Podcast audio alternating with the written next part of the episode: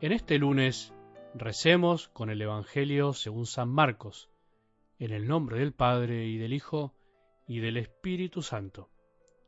Después de atravesar el lago, llegaron a Genezaret y atracaron allí. Apenas desembarcaron, la gente reconoció enseguida a Jesús y comenzaron a recorrer toda la región para llevar en camilla a los enfermos hasta el lugar donde sabían que él estaba. En todas partes donde entraba, pueblos, ciudades y poblados ponían a los enfermos en las plazas y le rogaban que los dejara tocar tan solo los flecos de su manto, y los que lo tocaban quedaban curados. Palabra del Señor.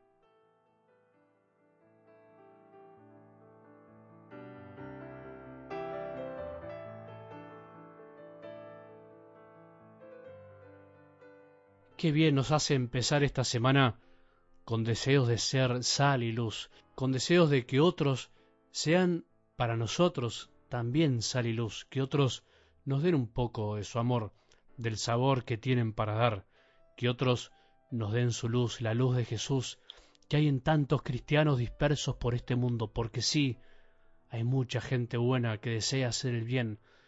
No cerremos los ojos a la bondad de Dios. Hay mucho amor, de Dios en corazones que son sal y luz en este mundo. Solo hay que aprender a encontrarlos.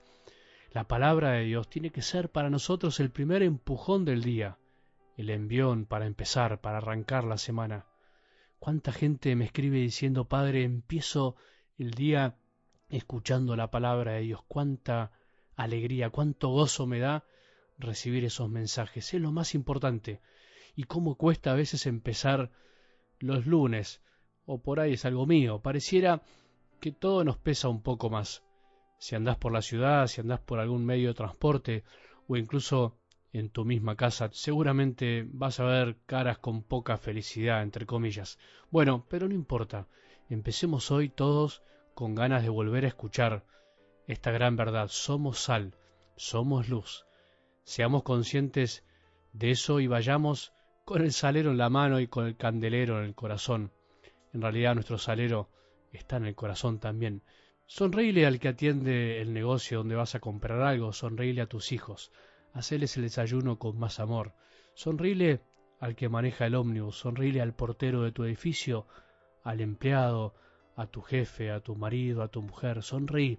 La sal está para salar, el amor de nuestro interior está para darlo, la luz sirve para iluminar tus palabras y tu sonrisa también.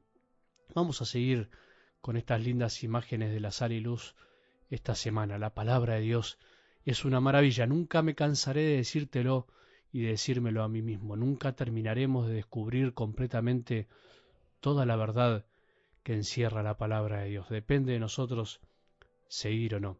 Me acuerdo una vez cuando celebré una misa en la que al final hicimos una procesión con la Eucaristía, con el Santísimo Sacramento entre la gente, y me acuerdo que fue bastante larga, alrededor de 45 minutos.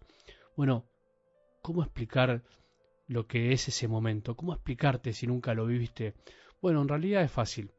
Fue de alguna manera, o es de alguna manera cuando hacemos así, algo del Evangelio de hoy.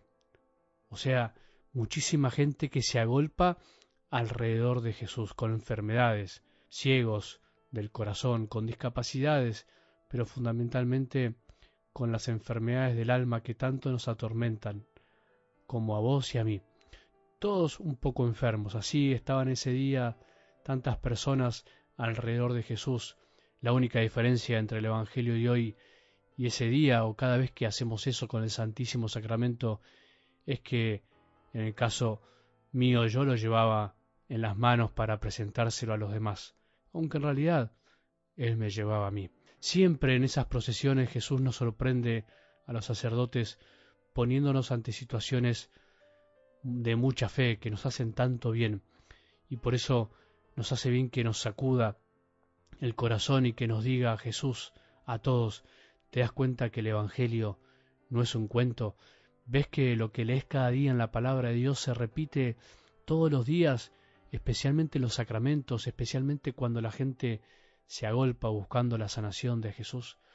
Cuando olvidamos la frescura del Evangelio, la actualidad que tiene, cuando olvidamos que lo que leemos no es una historia del pasado, sino que es un presente continuo, entonces la palabra de Dios se vuelve algo lindo, pero no algo que transforma, no algo que cambie.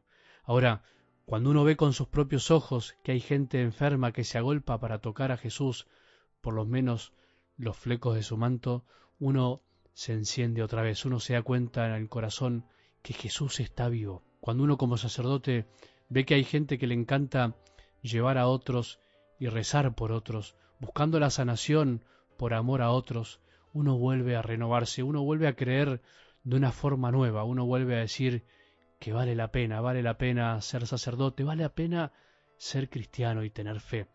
Es lindo ver el Evangelio en vivo y dejar a veces de hablar tanto y no darnos cuenta que es una realidad continua. Es bueno ver que Jesús sigue sanando, sigue pasando por nuestras vidas. Es sanador ver cómo la iglesia, especialmente en los sacramentos, como la misa, se vuelve como un hospital de campaña para tantos enfermos de la vida, como en la palabra de hoy. Donde andaba Jesús, todo se transformaba en un hospital, sencillo, pero hospital al fin, enfermos y enfermeros por todos lados.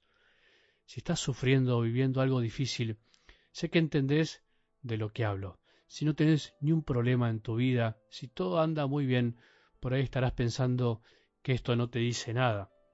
Puede ser, pero nunca creas que a vos o a mí no nos va a pasar nada en la vida. Nunca despreciemos el modo que tienen algunos de acercarse a Jesús en el dolor, a veces un poco alocado, tirándose incluso ante el sacerdote para tocar el fleco de su manto. Nunca nos burlemos del que parece un poco loco por Jesús.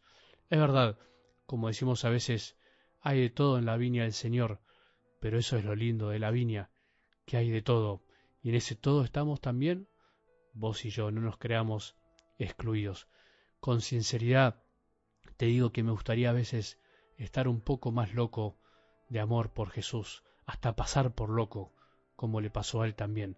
A veces me gustaría que no me importe nada y poder tirarme a los pies de él como lo vi en esa misa como lo veo tantas veces en vivo y en directo. ¿A no? Si al final de cuentas, en el ocaso de nuestras vidas, ¿qué tendrá en cuenta Jesús al vernos cara a cara? Cuánto lo hemos amado, pero no con la cabeza, sino finalmente con el corazón.